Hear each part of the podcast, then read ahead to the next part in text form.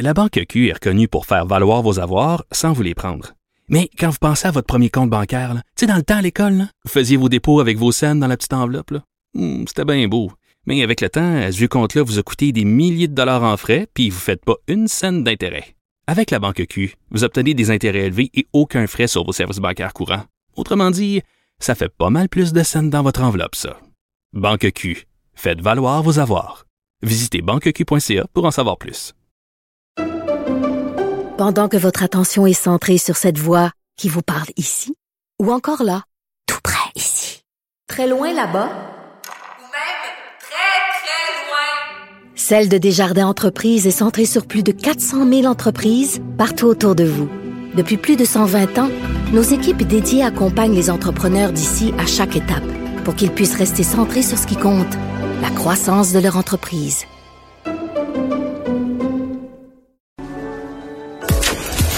Cher public, nous vous invitons à prendre place confortablement et à fermer la sonnerie de votre téléphone cellulaire. En cas d'incident, veuillez repérer les sorties de secours les plus près de vous. Bon divertissement. Un, deux, un, deux. OK, c'est bon, on peut y aller. Sophie Durocher. Elle met en scène les arts, la culture et la société pour vous offrir la meilleure représentation radio. Sophie Durocher. Tout un spectacle radiophonique. Bonjour les fourmis, c'est Sophie, très contente de vous retrouver. Pourquoi je vous appelle les fourmis? Ben c'est tout simple, parce qu'en 1991, un livre paraissait qui s'intitule Les fourmis. Ça a été un immense best-seller. Et j'ai devant moi aujourd'hui en studio l'auteur des fourmis, Bernard Werber. Bonjour. Bonjour, merci de m'avoir invité. Ben écoutez, je vous trouve absolument charmant déjà. Je veux vous le dire avant qu'on commence, parce que c'est rare les invités qui arrivent, comme vous l'avez fait. Vous êtes arrivé ici à Cube et vous m'avez la première question que vous m'avez posée, c'est est-ce qu'on fait, qu'est-ce qu'on fait, c'est quoi le plan, est-ce qu'on fait une entrevue? Et j'ai dit non. J'ai dit ça va être une rencontre. Ah, rien à voir. Alors pourquoi ça n'a rien à voir? C'est quoi la différence entre les deux? Je sais pas, peut-être qu'une rencontre c'est plus amical et une interview c'est plus euh, psychanalytique. Un contre-interrogatoire de police hein? L'interview, il y a deux sortes. Il y a l'interview perso dans lequel on me fait parler de ma, je- de ma jeunesse et l'interview euh, professionnelle quand je parle du livre. euh, et voilà. Non, mais là, une rencontre, c'est un peu à la bonne franquette, comme on dit euh, chez nous. Ben, Donc, chez va. nous aussi, on dit au Québec, on dit on dit la même chose. Euh, c'est très particulier parce que euh, pour préparer l'entrevue, euh, je lisais sur vous, pas juste lire vos livres, mais je lisais sur vous. Et il y a tout un côté de vous. euh, bon, vous avez étudié en criminologie, vous avez étudié en journalisme, vous avez fait votre droit, et vous donnez deux fois par semaine, euh, aux deux semaines, pardon, à Paris, vous faites un spectacle entre guillemets de méditation, d'hypnose, où vous encouragez les gens à revenir dans leur vie antérieure. Alors, Ouais. je sais pas lequel Bernard Werber j'ai devant moi, l'auteur ou le gars un petit peu, euh, Allumé. un petit peu granola, on dirait au Québec. Assez simple. Dans notre cerveau, dans votre cerveau, vous avez deux hémisphères, le gauche et le droit. Le gauche, c'est le sérieux. Le droit, c'est celui qui est un peu plus poète, euh, tourné vers euh, les rêves, vers euh, la déconnade, euh, vers l'irrationnel. Donc j'ai ces deux hémisphères dans mon propre cerveau. Il y a le sérieux, le scientifique, et le et l'autre qui est plus euh, tourné vers la spiritualité. Mais ça reste une spiritualité euh, soft, hein, c'est-à-dire c'est, je suis pas du tout mystique, je suis même pas dans la croyance, je suis dans l'expérimentation. On ferme les yeux et euh, ce que je propose euh, aux gens qui viennent voir ce spectacle, c'est en fermant les yeux de visualiser un couloir qui les mène peut-être, entre autres, à leur vie antérieure. Et il y a une charmante harpiste qui s'appelle Franqueur qui m'accompagne et l'ensemble est très agréable. Donc au, pire, on ferme les yeux en une sorte de rêve guidé et au mieux, on tombe devant une de ces vies antérieures. Il y a des fois des gens qui me racontent avec beaucoup de précision ce qu'ils ont vu. Et moi, vu que la première fois que j'avais fait cette expérience, j'avais trouvé ça extraordinaire, je me suis dit, je vais le faire faire aux autres, pareil. Alors, on a un petit extrait de votre bande-annonce, parce que c'est quand même un spectacle, vous vendez des billets, donc Charlie va nous faire jouer ça. Vous allez chercher un souvenir de votre enfance, quelque chose qui serait produit avant l'âge de 10 ans, un moment très sympathique, un moment où vous avez eu la sensation d'être heureux ou heureuse. Alors moi, Ouais. est-ce que vous voulez qu'on le fasse? Voulez-vous qu'on fasse l'exercice? Non, non, non, non, non, non. C'est Si une vous me blague. laissez, si vous me laissez une demi-heure euh, volontiers. Mais là, parce que Mais c'est quoi Vous hypnotisez les gens? Non. Qu'est-ce que vous faites? En fait, en fait, le mot hypnose et le mot méditation sont des mots euh, tiroirs fourre-tout dans lequel on range. euh, en général, il y a toujours un, un type qui a fait un, un- un bouquin qui parle de ça. Moi, je, je dis euh, juste visualisation. C'est-à-dire Ouais. si je vous dis, par exemple, tiens, maintenant, Ouais. visualisez euh, un souvenir d'enfant, un moment d'enfance dans lequel vous étiez heureuse, comme euh, je disais tout à l'heure, vous pouvez le faire, ou ne pas le faire. C'est-à-dire, vous gardez votre libre arbitre, il n'y a aucun Oui. contrôle. Euh, moi, je peux le faire à la seconde. Tiens, je, je ferme mes yeux, voilà, je fais revenir un souvenir d'enfance. Ben, c'est sûr, vous vous préparez, vous vous préparez. Mais là, ça c'est arrangé avec le gars des vues, comme on dit. Non, non, mais mais ça va vite. Ça demande pas. Il y a rien de mystique Oui. là-dedans. Après, euh, les gens peuvent se dire, oh, j'ai pas envie de revenir dans mes souvenirs d'enfance. Des fois, il y a des gens, ils me disent, euh, j'ai aucun souvenir d'enfance agréable. Moi, moi, j'en ai Vrai? aucun. Mais j'ai j'ai- j'ai aucun souvenir d'enfance. Je ne me souviens de rien avant cinq ans. C'est un vide, mais total. Ah ben, je vous plains. Moi, le premier souvenir que j'ai d'enfance, vous me posez pas la question, mais j'ai quand même y répondre. Oui, ben oui, ben non, mais C'est bien, ma- les questions et les réponses, Bernard. J'étais à quatre pattes euh, et ma mère a, a utilisé une machine à coudre Singer et, et elle me faisait signe de pas m'approcher parce qu'à l'époque je me, je me fasse blesser Ouais. dans la machine. Et euh, donc j'étais à quatre pattes, c'était avant un an. Et hum, puisque je crois que j'ai marché vers euh, vers dix mois donc. Et euh, j'ai aussi un souvenir de de me dire j'aimerais un jour être comme ma sœur qui arrive à se tenir debout. C'est incroyable, c'est fascinant. Donc, euh, mais ce que je trouve intéressant, c'est que déjà en quelques minutes, en quelques secondes, on voit déjà tout ce qui caractérise vous et votre œuvre, c'est-à-dire le côté euh, gourmand. Il y a une espèce de gourmandise de vivre, une curiosité manifestement parce que vous me regardez droit dans les yeux, vous êtes intéressé manifestement à, les à interviewés cette qui vous regardent communication. pas ils viennent ici vous Ah oui, regardent oui. Ah, vous seriez surpris. Oui, oui, vous seriez surpris. Donc, cette curiosité pour l'être humain, pour ce que c'est être humain. Et euh, votre côté journaliste aussi, votre côté scientifique, votre côté je veux comprendre le monde dans lequel je vis. Il y a beaucoup ça dans vos livres et dans votre dernier aussi, dans euh, il y a la diagonale. Attendez, parce que là j'ai un Diagonale trou- des Rennes. Merci, parce que j'ai un trou de mémoire, c'est épouvantable. Dans la diagonale des reines, donc le jeu, les jeux d'échecs sont au Voilà. cœur de ce de ce livre-là. Mais il y a tout le côté scientifique aussi qui ressort du livre. hein. Ben, je me dis que tant qu'à faire, vu que les gens vont passer 5-6 heures à tourner les pages, autant qu'ils apprennent des choses qui leur servent dans la vie, qui leur permettent d'épater leur entourage, de, je sais pas, de lancer des sujets au dîner le soir. Donc j'essaie chaque fois de, de leur faire découvrir des, des choses qu'ils ignoraient. Donc là, le, le thème de la diagonale des reines, c'est un peu la géopolitique, c'est les échecs, et en même temps, c'est est-ce qu'on est mieux seul ou est-ce qu'on est mieux avec les autres? C'est une réflexion sur notre euh, capacité à, à faire des choses plus vite lorsqu'on est entouré d'amis ou plus vite quand on est seul et qu'on nous fout la paix. Et j'ai poussé cette idée très loin, mais c'est l'un de mes rares romans entièrement réaliste, c'est-à-dire que ça se passe entre les années 70 et nos jours, mais tout ce qui est dedans est, est juste, et je parle notamment des mouvements de foule, Oui. et de tous ces moments où euh, on avait le choix entre faire les choses en groupe ou les faire les, les choses seules, et ça donnait des résultats complètement opposés.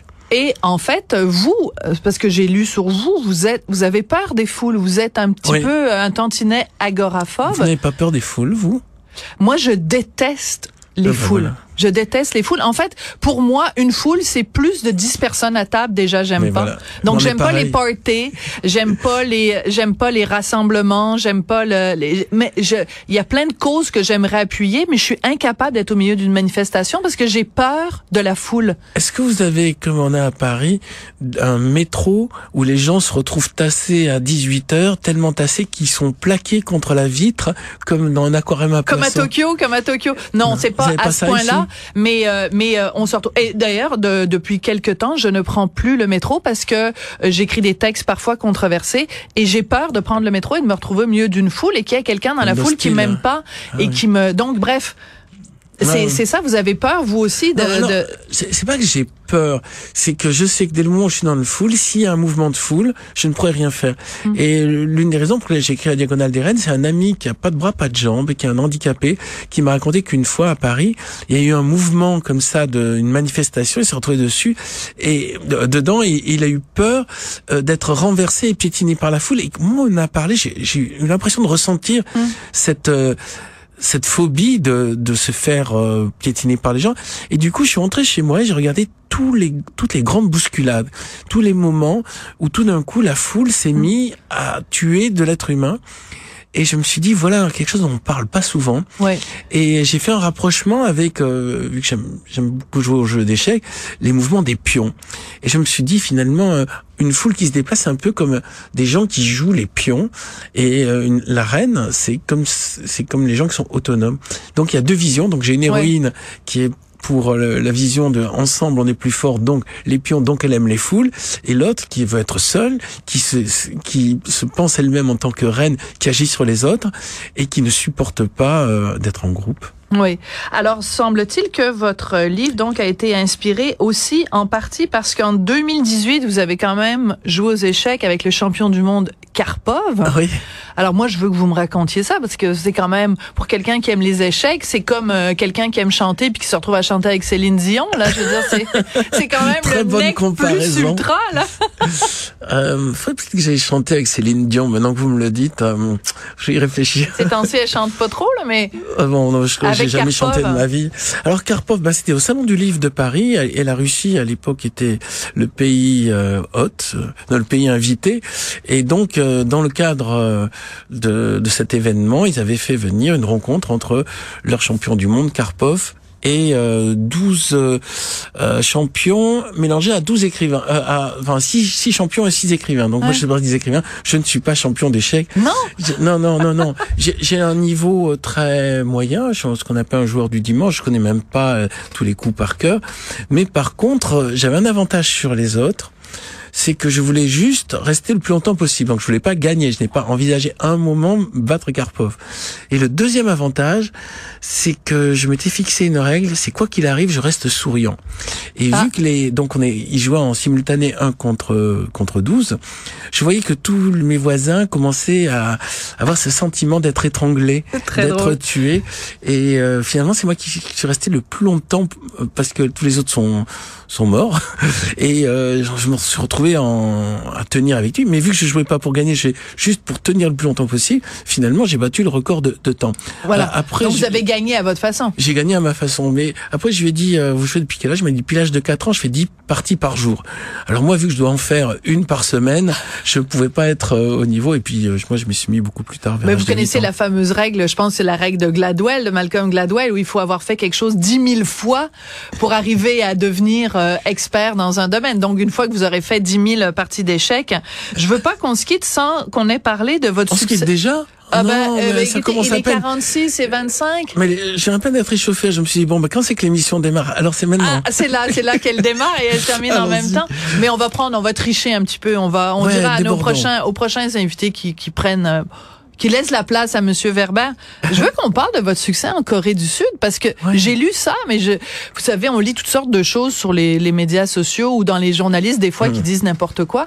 C'est vrai que vous devez vous promener avec des Hmm. Alors- gardes du corps quand vous allez en Corée parce que vous êtes tellement populaire là-bas? Alors, d'abord, il y a un élément vachement important. Euh, c'est qu'on on voit un auteur, mais ce qu'on ne sait pas, c'est que souvent son succès vient d'un éditeur. Oui. Il faut avoir cette modestie-là. Et donc, euh, en- j'ai très bon éditeur en France, Albin Michel, mais j'ai aussi un très bon éditeur euh, en Corée. Et donc, le, cet éditeur s'est débrouillé pour que je sois une star là-bas. Ah oui. Donc, euh, vous savez, c'est comme vous parlez de Céline Dion, derrière, il y a un producteur. Je crois que C'est son, son, son mari. Bah, il est Mais- décédé. Je sais mais- pas si vous êtes au Mais il y a courant. toujours, derrière chaque succès, il y a quelqu'un derrière Ouais. qui pousse, qui dit C'est vas-y, on, on te soutient. Donc en Corée, j'ai un super éditeur, il s'appelle Open Book, et eux, ben, en fait, il a joué la partie, il a, il, il a hypothéqué sa maison, Non. il a tout fait. Il était, c'est comme éditeur. René. en- et- ouais, il était en fin de, je je savais pas pour René, mais il était en fin de course, il était sur le point de faire faillite, et il a tout mis tapis sur euh, mon bouquin, et du coup, il est devenu numéro un. À Incroyable. partir de là, euh, il m'est reconnaissant, je lui suis reconnaissant, et quand j'arrive là-bas, euh, ben il y a la police pour protéger de, de l'ensemble des, des fans qui veulent m'approcher. Et mais c'est bien que ça soit pas comme ça à Paris, parce que je crois que dans le quotidien, au bout d'un moment, c'est un peu fatigant. Ben, surtout pour quelqu'un qui aime pas les foules euh, comme vous. Ah oui, non, non, mais c'est agréable quand il y a plein de gens qui veulent vous voir euh, pour euh, avoir des dédicaces.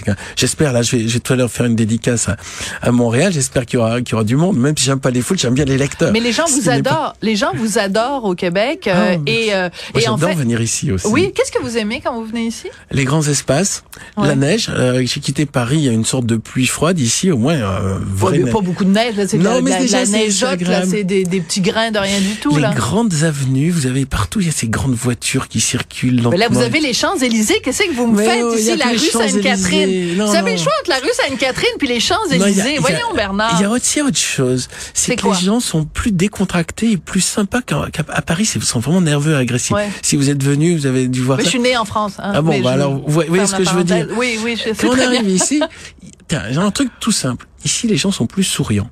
Ça a l'air de rien, mais à la longue, quand tout le monde tire la gueule, vous rentrez chez vous, vous dites bon, allez hop, euh, visiblement que j'aurai de la télé ou un truc pour penser à autre chose. Tandis que ici, les gens sont souriants, plus décontractés, il me semble. Ouais. Puis un peu plus d'ouverture, je crois, sur la spiritualité. Ça, ça vient Ah, ça, peut-être. c'est intéressant. Euh, en France, il y a un côté cartésien, et puis il y a le poids du passé. Mais l'esprit de- des Lumières, Ouais, etc. ouais, ouais. Mais euh, là, il y, a un peu- il y a un peu plus. Euh, quand je viens à Montréal euh, ou au à Québec, je sens euh, il y a un peu plus d'ouverture sur tout ce qui est euh, euh, comment, spiritualité laïque, on pourrait dire. C'est bah, la méditation, l'hypnose, Ouais. euh, toutes ces choses que, qui m'intéressent et pour lesquelles les gens, c'est pas euh, voilà, c'est pas la sorcellerie, c'est pas. Mais moi, je crois à rien du tout de tout ça. Mais Moi, je ça suis aussi sur ceux qui n'y croient pas. non, parce que Mesmer, vous connaissez Mesmer, Ouais. il a déjà essayé de m'hypnotiser et rien à faire. Je ne suis pas hypnotisée. Je n'ai Alors, aucune vie spirituelle, Bernard. Je, je- je vais vous dire un truc très simple que je dis en début de spectacle.